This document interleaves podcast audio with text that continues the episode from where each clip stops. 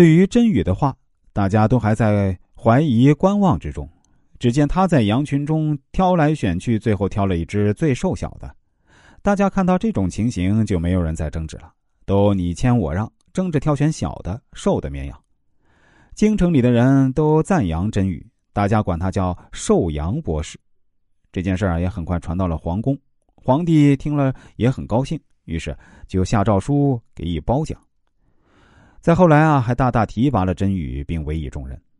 甄宇识大局。选择了别人不愿吃的亏，最后啊，他也得到了别人得不到的东西。俗话说：“舍不得孩子打不着狼”，就是这个道理。因为那些会吃亏的人，总是心地单纯无私，从不计较个人利益得失，总是任劳任怨，因此得到的回报相对就多些。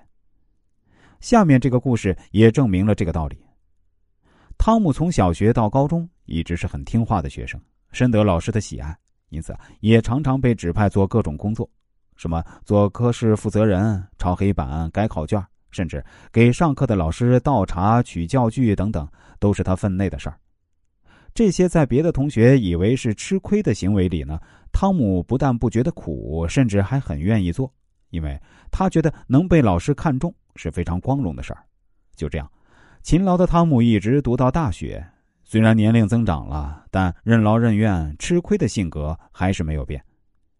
由于汤姆的家乡在乡下，有了很多时间学习，他为了选择住在学校宿舍，碰巧宿舍紧挨着实验大楼，因此和实验有关的一切又使命似的落在了他的肩上。他经常被助教叫去帮忙，这下可好啊！原来的计划没有实现，反倒给自己揽了新任务。不过汤姆不后悔，总是随叫随到。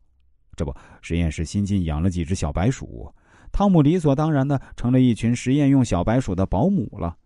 每天不但要为那些鼠子鼠孙换水、装饲料，最受不了的还得给他们打扫卫生，那股骚臭味简直令人作呕。这时的汤姆已经不再是任劳任怨的小孩子了，有时啊，他也产生心不甘情不愿的唠叨，但唠叨归唠叨，一想到这是自己的职责。哪怕是算抱着吃亏的劲头，也要继续做下去。时间如流水般划过，小白鼠一照顾就是四年。转眼间，汤姆就要大学毕业，该考虑参加工作的事儿了。那年正值美国经济萧条期，主修食物分析的汤姆眼睁睁看着一家又一家石化工厂倒闭，当时真是哀怨到了极点。